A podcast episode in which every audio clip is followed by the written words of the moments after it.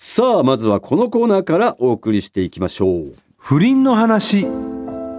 私大村がこの番組を通じて声を大にしてダメですよと警告し続けているのに今年も年明け早々からアテンドや情能で世間をざわつかせている不倫。そんな不倫の経験がある抜き差しリスナーからその体験談を送ってもらい私大村がすっかり乾いた舌の根で不倫はダメですよと諭しているのがこのコーナーでございます。にもかかわらず印象に残った不倫エピソードを送ってくれた方にはサイン入り番組ステッカーとスポンサーの株式会社ウルトラチャンスさんからご提供してもらったスペシャルプレゼントを差し上げるという完全に倫理観がバグったコーナーでございます。時代にええ。取り残されないようにしなきゃななんて言ってた矢先にこのコーナー言ってた矢先ですよさあ今回もリスナーからの不倫体験談を紹介していきます送ってくんだもんな。が需要があんだよなだからやっぱ。はい。あまりによくできた話とかうん。エピソードに矛盾が感じられるなーなんて場合は藤田君黒判定あ OK です。わかりました。下しちゃってください、はい。まあ時代に取り残された人たちが送ってきてるんでしょ、そうです。そうだよね パーソナリティも取り残されてるけど。まあいつのね時代もやっぱりさ表があれば裏もありますから、まあね。これに関してはもう時代関係ないですよ。うん。裏の方たちですから。陰陽師ラジオですね、はい。これはね。そういうことです。はい。陰陽道を今やってます。さあペンネーム枝豆。女性だと。あ枝豆さんね。はいはい。知ってる知ってる。私は以前このコーナーで、ん。私が独身。相手は既婚者うんのパターンで3人ほどと不倫関係になったことがあるものの、うんうん。自分が結婚してからは不倫はダメだと考えを改めました、うん。というメールを紹介してもらいました、またこのコーナーにメールを送ってしまいました。え？え？新たに？事の始まり、えー去年の年末。やべえ！最近だ。やってんな、20代前半の時に付き合っていた K 君から。うん、SNS 久しぶりに飲みたいねとメッセージがあったことです。K 君とは別れてからも SNS でつながりは継続してくれ、え継続してたもののメッセージのやり取りはほとんどなくお互い結婚して子供がいるというのも SNS の投稿で知っているくらいの関係でした。私と K 君は2人ともお酒が好きで付き合ってる時もよく飲みに行っていたので今回飲みに誘われた時も私には下心は全くなく懐かしい友達と飲みに行くという感覚でお互い友達を一人ずつ誘い4人で飲むことになりました。その席でおよそ14年ぶりに会った K 君はあまり変わっておらず、ん。一気に付き合ってた頃に戻ったかのように会話が弾み楽しい時間を過ごしました。話の流れで私が今は旦那と子供が大事で結婚して一度も浮気をしたことがないと話すと K 君はお前に誘われたら絶対この後ホテルに行っちまうと言ってきたので私は誘わないしと言ったものの旦那以外の男性との楽しい時間にテンションは爆上がりだったのは言うまでもありません。お互いが連れてきた友達は共に独身同士で二人は私たちの関係を面白がってるようでノリノリで二人でホテルに行けばなんて言っていました。そして4軒目の店で。日本券4軒目の店。だいぶ入れたな。テキーラなどで飲みすぎ。酩酊した私は気づいた時にはラブホテル。部屋に入るなりキスをしてお互いを脱がせてベッドに横になりおもちゃを使ったりしながら前戯を楽しみ いや全然覚えてるやん。もうなんや。慣れに行ってるよね4件気づいた時にはラブホテルじゃないよ。部屋に入るなりキスをしてじゃないよもうだからなんでラブホテルに入るまでの記憶がなくて ラブホテルに入ってからすげえ鮮明に覚えてんだよ。いや入るに行ってるよ俺はもう完全に。そうだよ。自分の意思で。だけどその酒のせいにしたいまあちょだっとねけだよね。ちょっと酒で飲みすぎちゃった。あれええやだラブホテルじゃん。っうん。て感じにしたかっただけで。酔っ、払っちゃったからなっつって。うん、しっかりと意識してうん。行こうって思って行ってます、うん。そうだねおもちゃ使ってますから。うん。私は旦那と深めるときは旦那に身を任せてますが K 君の場合は受け身でいてくれて私に主導権を握らせてくれるので久しぶりに自分がリードする深見るにめちゃくちゃ興奮しました。上に乗っかり動くと目をつむって感じてる顔の K 君がたまらなく私は可愛いねと言って何度もキスをしました。思い出すだけでニヤニヤしてしまいます。鬼不倫じゃん。いやこんなもん鬼不倫 今までの不倫より。鬼プリンみたいに言うの一番タッチ悪い。よ後輩のコンビ名鬼プリンみたいないや鬼不倫ですよ。結局その日はお互いお酒のお酒の飲みすぎでいけず。あ行けなかったの？お互い行けなかったんだね、不発で終わりましたがまた会おうねと約束してバイバイしました。それからは連絡を取るようになり近々2回目があるのか悶々としています。果たして私は2回目の不倫を我慢できるのでしょうか？お酒飲みすぎダメ。お酒関係ないのよ絶対。お酒関係ないのよもう不倫しに行ってるから、だからお酒ダメっていうのは違うんですよだからあの行けなくなっあ行けなくなっちゃうってこと、ね、行けなくなっちゃうそっちのね前向きな 前向きなやつじゃ行きたいからお酒ダメってだけです、んもうさえどこから入ってたのかな？え、枝豆ちゃんやばいね。飲みに行こうかっていうところからもう入ってたのかな？飲みに行こう。え？入ってたと思うのあのもうあ期待はしてたんじゃない？全く下心はないとは書いてありましたよ。メールにはね。その時には全く下心はなくって聞き聞いてませんでした？いや聞いてたね、え本当かな？うーん。どうなんだろうね。これに関しては。全く下心がなくが100%下心になるかね。そうだね。うん。25%あったね25はあったね。25から100はあるじゃん。うんある、うん。0から100はないもんね。まあまああるわけないか。うん。なんて思いつつどっかでもしなんかそんな関係だとどうしちゃおうかなみたいなのはあったと思うよ。うん。いやすごいな。いやー。世の中。家帰ったらどういう感じだったんだろうな。罪悪感とか生まれなかったのかな。えっ、と旦那と枝豆さんね。子旦那と供と旦那さんにってことでしょ？うん。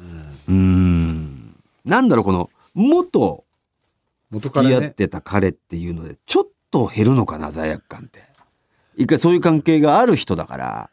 まあちょっ一と減るんだよ回会った人とまた会ったとてそんな変わらないでしょ感がちょっとあるんじゃない？あなた旦那さんあなたに会う前から知ってる人だから、そうなんだったらあなたの先輩よみたいな。みたいな。こともあんのかな。うん。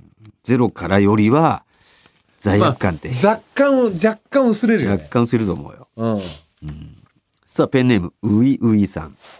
私は10年くらい前に転職したんですが転職後に前の職場の5つ上の女性と再会。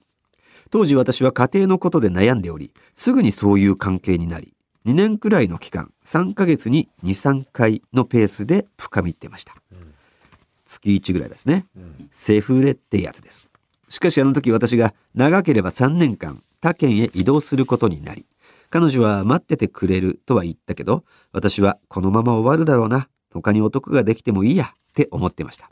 その後単身赴任中も彼女とは地元に戻った時に年に12回は合いびきを重ね、えー気づけば3年の時が経過。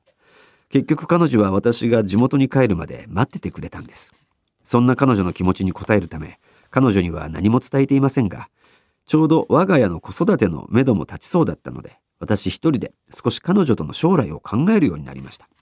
そしてある程度彼女と一緒になる青写真が描けたので年末に会って私の思いを伝えることにしたんですが私の仕事の都合で会えなく延期することに。ところがちょうどその時タイミング悪く既婚男性と付き合って彼女の友達が奥様に関係がバレて大変なことになり相手の男性がかばってもくれなかったとのことで彼女から「目が覚めた。あなたは頼ってはいけない人だった」と言われ振られてしまいました。しかし最後にせめて私の思いだけは伝えたい。と後日彼女の職場の近くで待っていると。彼女は昔ストーカーに会ったことがあるらしく結果的に彼女を怖がらせてしまい伝えられずじまい。その帰り道急に二人の思い出がフィードバックしてきて今更ながら前に彼女が昔昔ストーカー被害に遭った話をしてたのを思い出したんです。関係を結んだ最初の頃はただのやりたいだけで適当に彼女の話を聞いてたことの懺悔後悔そして最後に思ってたよりも彼女を愛してたことに気づき涙が頬を伝いました。でも時すでに遅し怖がらせてしまったのでその後私から連絡も取らなくなりその件でへこんでいる私を何も知らない同僚や家族が心配してくれて余計に私はなんてバカなやつなんだ。周りを全員傷つけてるじゃないか。と悶々としました。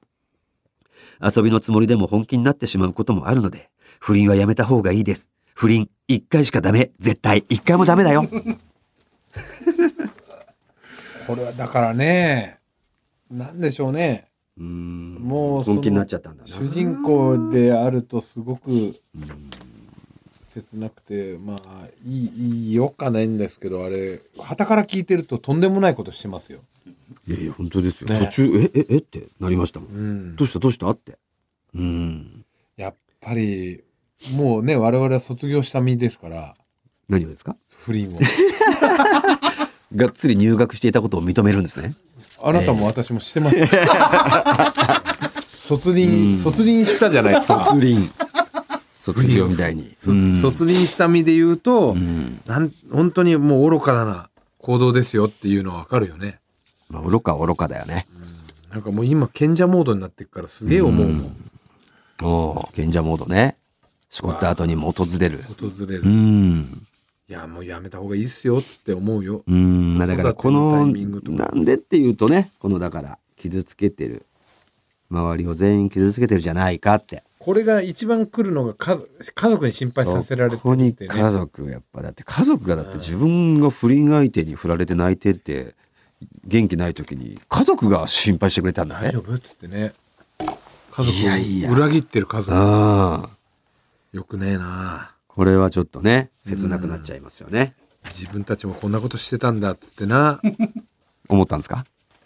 思ってんだろお前も。いやいやもう別になんかもう過去のことですからねあすげえドライ。あすげえな。あはいうんすげえすげえ。さあ30代の男性ペンネームチンコで魔法陣を拡散あ面白い。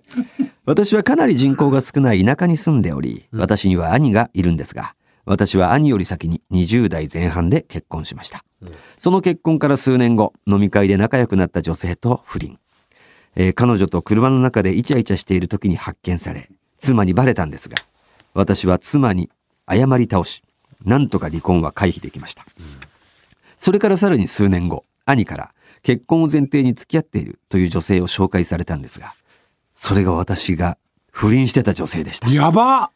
マジか。やば！人口の少ない田舎なので世界が狭いんです。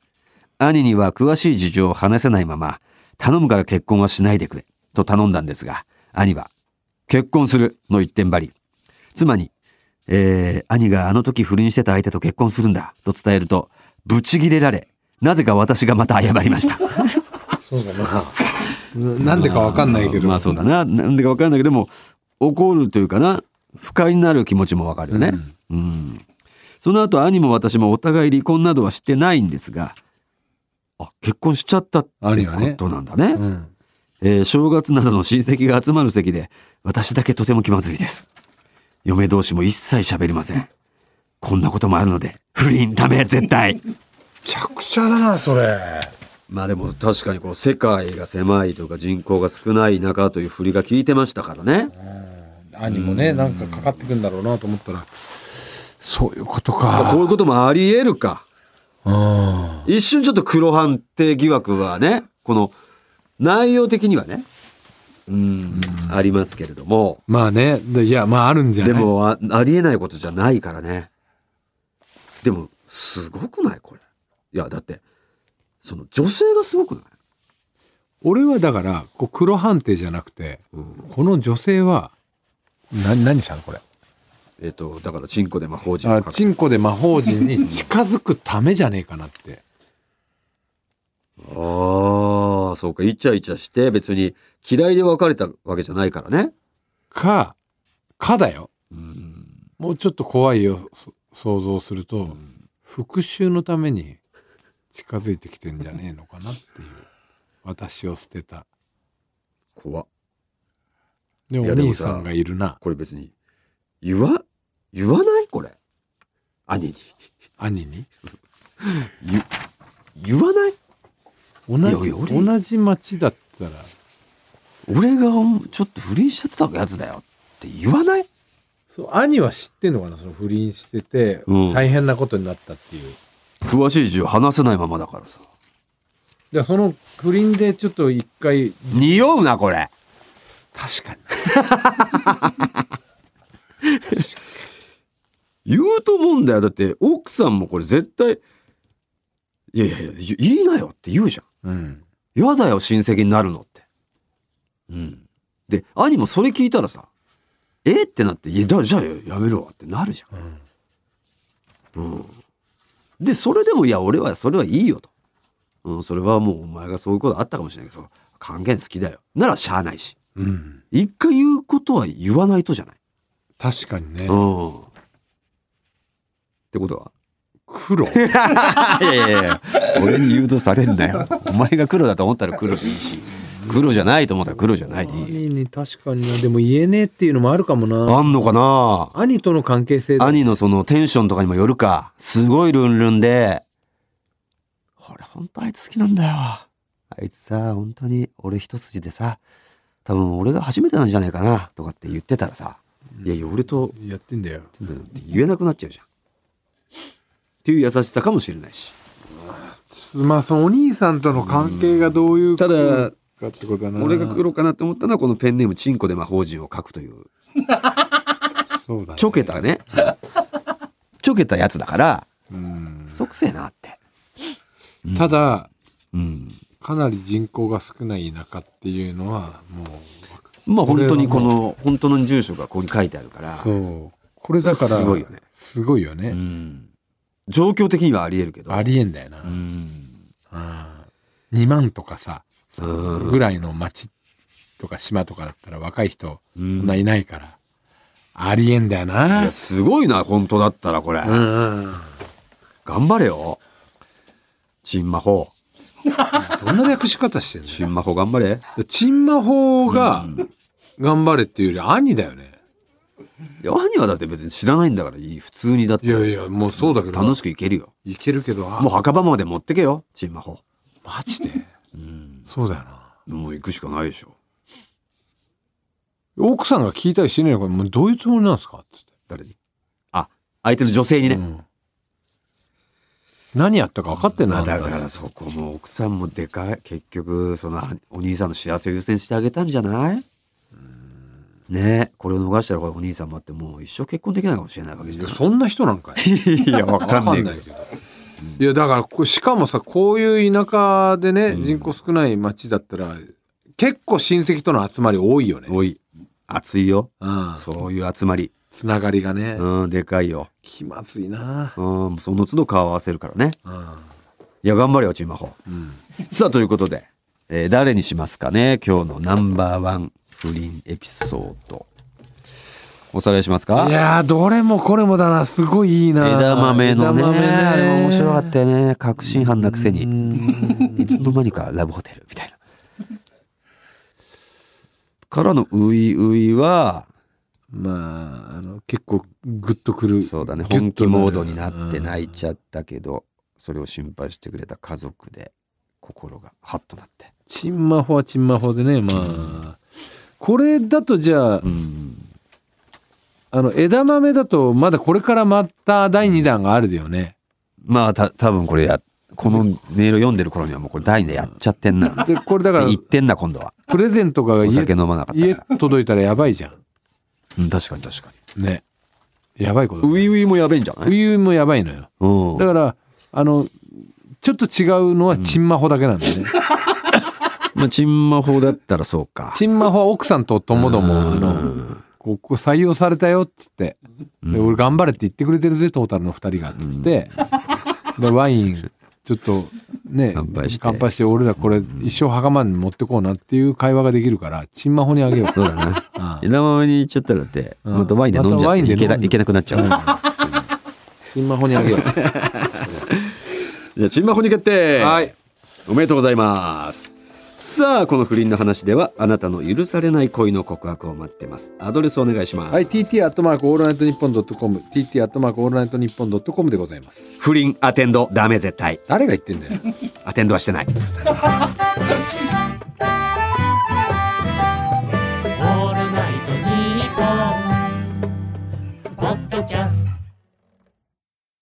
いやー悔しいね。悔しい？また？もう俺が悔しいったらもうあれしかないの分かるよね。いやわかんないよ。もうじゃあ「オールナイトニッポン」ポッドキャストアンガールズのジャンピン聞いてよ。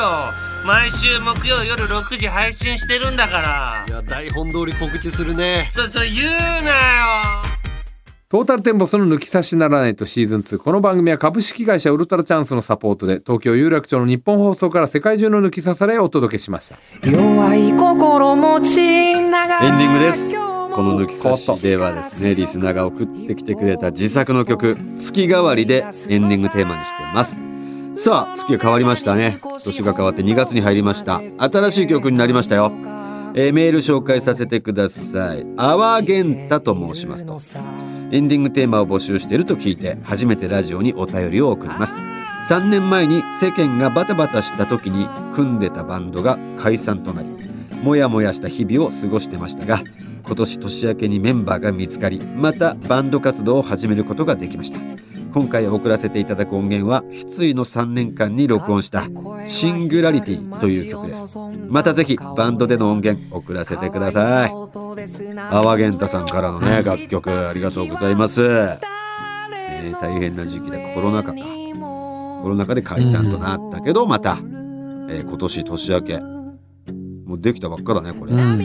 活動再活動した。またほやほやだなかなかのね高音ボイスじゃないですか。なかなかちょっとねえ。当たり系のね。いいじゃないですか。さあということでこの抜き差しではですねリスナーからのメールを待っております。今回お送りしたコーナー以外にも情けねえとんでも理論当たり会抜き差し世論調査のテーマなどへのメールを送ってきてください。合わせましょうに出演希望の方は電話番号も忘れずにまた番組のエンディングテーマはジャスラックに登録されていないオリジナル音源に限ります。すべての受付メールアドレスはこちら。はい、TT アットマークオールナイトニッポンドットコム、TT アットマークオールナイトニッポンドットコムです。なお番組に関する詳しい情報は抜き差しの番組 X のアカウントでチェックし番組の感想などはぜひ「ハッシュタグ抜き差し」をつけてポストしてください。それでは今週はこの辺でお相手はトータルテンボス大村智広と藤田健介でした。また来週さようならまあいいかなんて思いながら俺は肉のついた仮面売り暮らした。焦げた土に根を下ろす。これから